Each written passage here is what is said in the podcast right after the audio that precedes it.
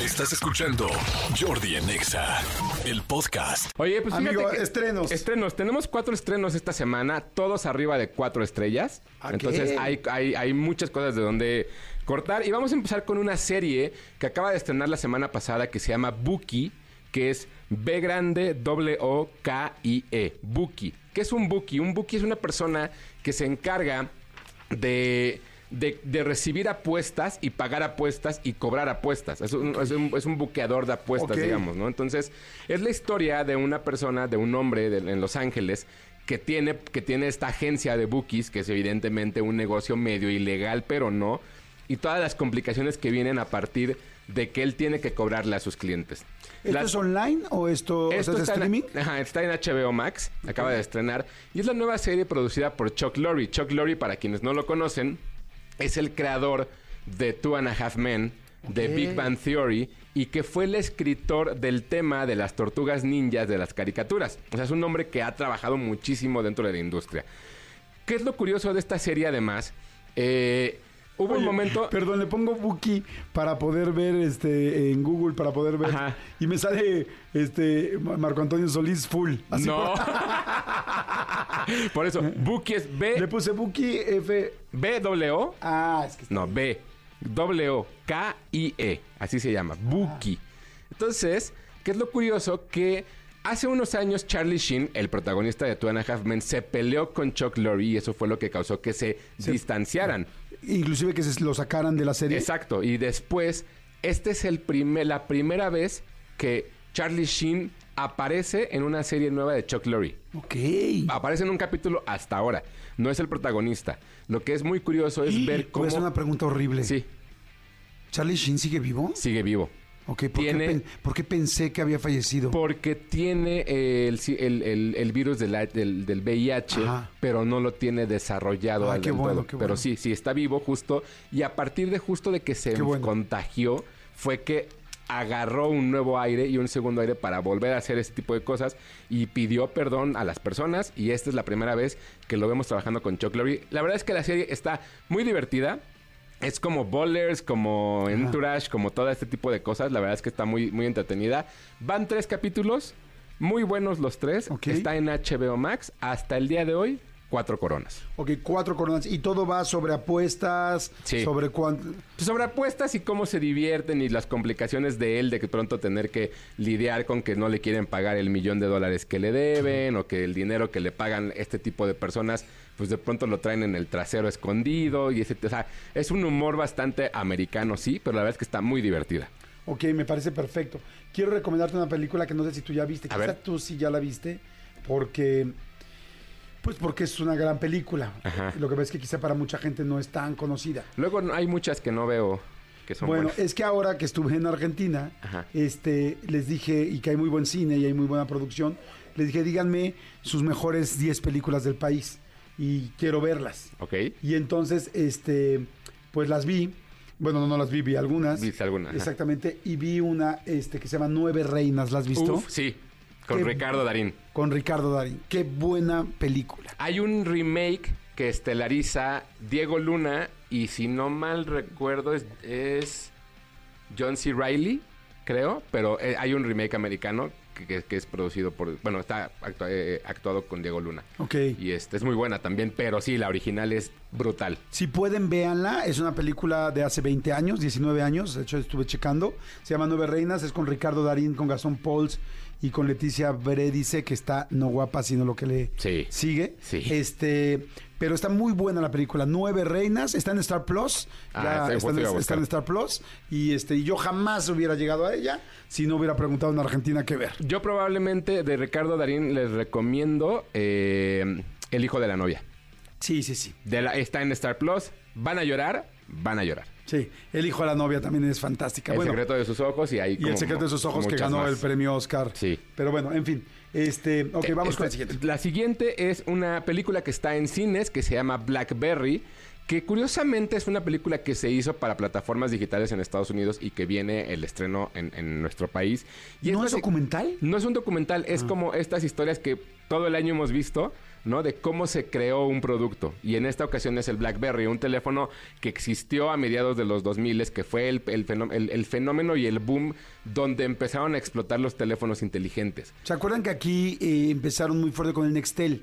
El Nextel fue el primero que traía Blackberries en México. O sea, bueno, más bien como ya Sí. masivamente. Si tú tenías un Nextel, lo más seguro era que, era que fuera o un Motorola o un Blackberry. Exacto. Y ya cuando traías el Blackberry con pantallita y con este botoncito en medio como joystick Con para moverlo con la bolita, era como wow. No, de hecho, hubo un momento en el cual todo el mundo pensaba que todo el mundo iba a tener un BlackBerry en el futuro y era lo que se usaba en el en lo que se denominaba en los 80 como los yuppies, después como los ejecutivos y godines, era lo que todo mundo traía en ese momento para trabajar porque podías mandar emails a partir de tu teléfono.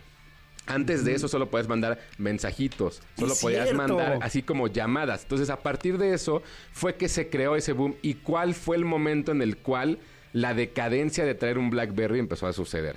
Entonces, es la historia de esta compañía, de cómo se fue desarrollando. La realidad es que está muy entretenida. Si ustedes en algún momento tuvieron un BlackBerry o quisieron un BlackBerry, porque muchos eran muy jóvenes para tenerlo, esto les va a llamar mucho la atención para entender por qué fue y cómo es que un pequeño error te puede costar millones de dólares y la compañía entera.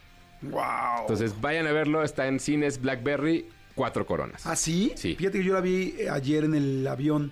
O sea, bueno, la vi que ya la Puesta. pusieron. Ajá. Y entonces dije, ah, la voy a ver. Sí, Pues a ti, a a que te gustan las historias de es emprendimiento y de ese, es- esa es muy buena opción. Este, ¿Tuviste la de Spotify? Sí, la- me la recomendaste tú, la ¿Cuál serie. te gustó más, Blackberry o Spotify? Eh, esta, Blackberry. ok, buenísimo. Sí, sí, sí, sí. Está, Además me gusta que termine rápido, en una hora cuarenta. Hora 45. Porque la de. Spotify era una serie y eran nueve o diez capítulos. Exacto. Episodios. Entonces ahí está. ¿Cuatro? ¿Dijiste cuatro y media? Cuatro, cuatro, cuatro, cuatro, cuatro. Y luego tenemos otra serie que está en Apple TV, que es muy curioso porque es una serie de la cual creo que nadie está hablando en México y es una serie que tiene como cierta relevancia. Es una serie que se llama Monarch. Así, Monarch. ¿Qué es Monarch? Monarch es la compañía que en teoría creó a Godzilla. Entonces está conectada con las películas de Godzilla, con las películas de King Kong, las más recientes. Es- eh, la semana pasada se estrenó el nuevo tráiler de Godzilla, eh, Godzilla X Kong, lo cual va a crecer el universo. Y esto habla de cómo fue que se creó esta compañía y cómo fue que se desarrolló. Es una serie, es drama, evidentemente, eh, pero tiene muy buenas cosas de acción, tiene muy buenos monstruos. De pronto también estos kaijus, Godzillas y demás. Está bastante interesante ver cómo en la televisión se aprovecha y hay algo muy curioso. Sale Wyatt Russell y Kurt Russell, que son padre e hijo, interpretándose como familiares no conectados dentro de la serie. Entonces, es bien bonito ver de pronto que, que hay dos generaciones de actores, padre e hijo, en una serie y que no comparten pantalla. Porque están como, o sea, están- se están interpretando hasta cierto punto de una manera como diferente. Llevan cuatro capítulos, la serie está muy buena, cada capítulo dura una hora, pero vale mucho la pena. Creo yo que sí es de las series del año.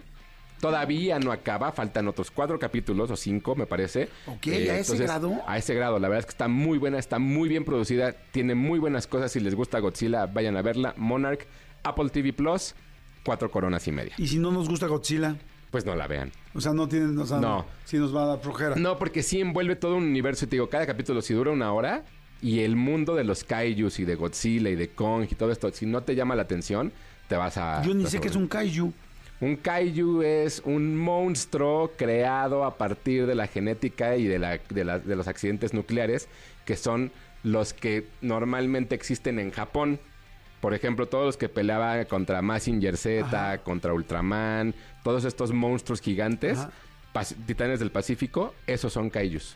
Ok, Así se les denomina esa corriente de, de- de monstruos, digamos. ok, perfecto. Kaijus. Sí, exacto. Para ya saber. Sí, sí, Oye, sí. me están preguntando que cómo se llama el- mi disco, el que produje. Se llama Twin Tunes, T-W-I-N, y Tunes de, de- de canciones. De canciones. T-U-N-E-S, Twin Tunes. Pero no creo que lo encuentren. Yo alguna vez lo busqué en Spotify y no está, ¿eh? Según yo es un sampler, entonces no, no está a la venta. No, pero el disco sí Ah, estuvo a la venta. ¿sí? Sí, el disco estuvo a la Ah. venta y yo iba a los mix-ups a ponerlo y todo, o sea... Ah, mira, eso no Y no es así, en algún mix-up lo encuentran por ahí. Es de azul, es azul cielo, pero ¿sabes dónde estaría bueno buscarlo? A ver si lo pueden buscar. ¿Alguien tiene eh, YouTube Music? Porque YouTube Music tiene mucha música. Pero bueno, al no haber video, quizá Pues sí, a lo mejor los- por las canciones por separado. Es que no quiero decir qué canciones hay porque creo que es una buena sorpresa. Para que lo hagamos luego. Sí. ¿O sabes dónde podría estar? En Apple. eh, en, en Apple.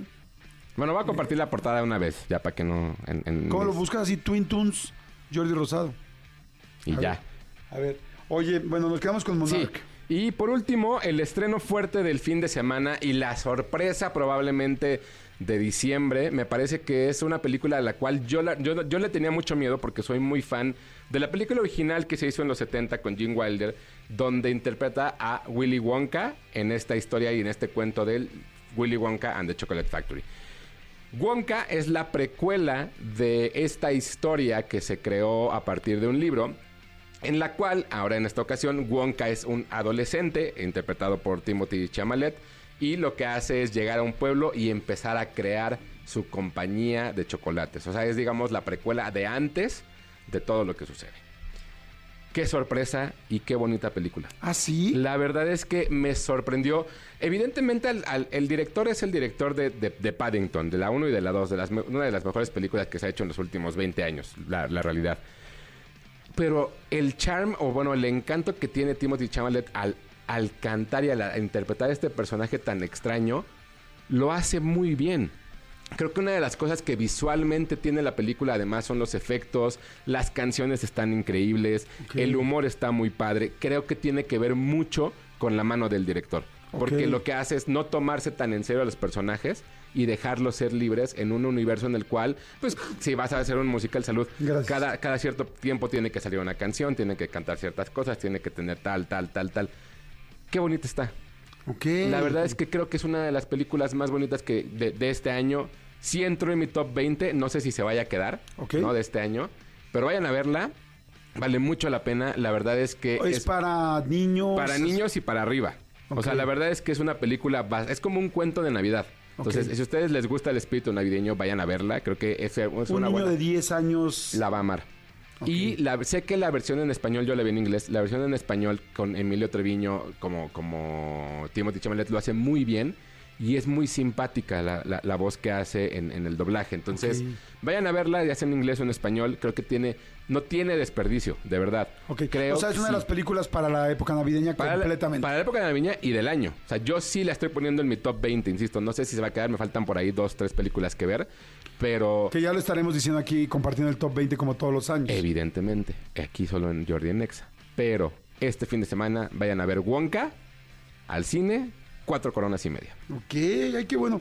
Fíjate, si no me hubieras dicho, no hubiera ido a verla. Mucha me, me gente- daría flojera. O sea, como que ya siento que ya ha habido tantos de Willy Wonka, ya, ya les ve el sombrero. Es como, es como cuando veo al sombrerero de Johnny Depp, ya me da flojera. O sea, Eso, ya. eso sí, la de Johnny Depp de Wonka, la de Tim Burton, no tiene nada que ver con eso. Y de verdad creo que esa es una de las peores películas que ha hecho Tim Burton en la historia.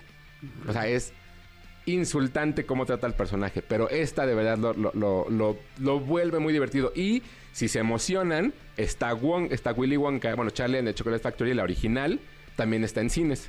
Ah, sí. Hicieron un reestreno, entonces pueden hacer un, ahí un double feature ajá, de ver las dos y, y se la van a pasar increíble. ¿Cuántas coronas? Cuatro y media. Ok. ¿Y Monarch, cuántas coronas le diste al final? Cuatro. Ok, entonces, señores, fíjense. Buki, B-O-O-K-I-E, eh, de HBO Max, cuatro coronas. Blackberry, el documental de estas Blackberries. No, no es documental, es... Perdón, la de la Sí. película, cuatro. Eh, Monarch en Apple TV, cuatro coronas también. Y Wonka fue la que más alta calificaste hoy, con cuatro y media, para ver con Timothy Chalamet. ¿Es Chalamet? Timothy Chalamet. Chalamet. Perfecto. Ahí está. Ah, pues muy bien, amigo, súper bien. ¿Dónde te seguimos? Sigan a Hugo. Hugo todo el tiempo está poniendo cosas, comentarios, recomendaciones. O sea, no seguir a Hugo sería un desperdicio en serio. Síganlo. Síganme en Hugo Corona en Instagram. Ahí me siguen. Acabo de subir ya la foto del, del, del disco.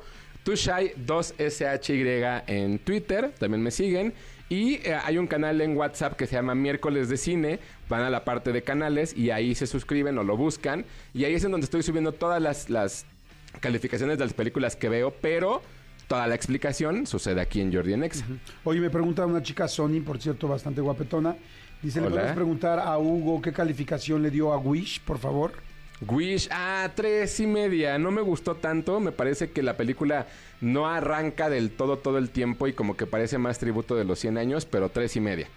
Tres y media. Sí. Ok, perfecto. ¿Y cuál, la- ya ah, no, no ha salido la de los nuevos, este, las emociones no ha salido, ¿verdad? Nada más. No. Fue tanta promoción, promoción, pero va del 2024, ¿verdad? Así es, el próximo Perfecto. año. Perfecto. Gracias, Huguito, gracias. Escúchanos en vivo de lunes a viernes a las 10 de la mañana en Exa FM 104.9.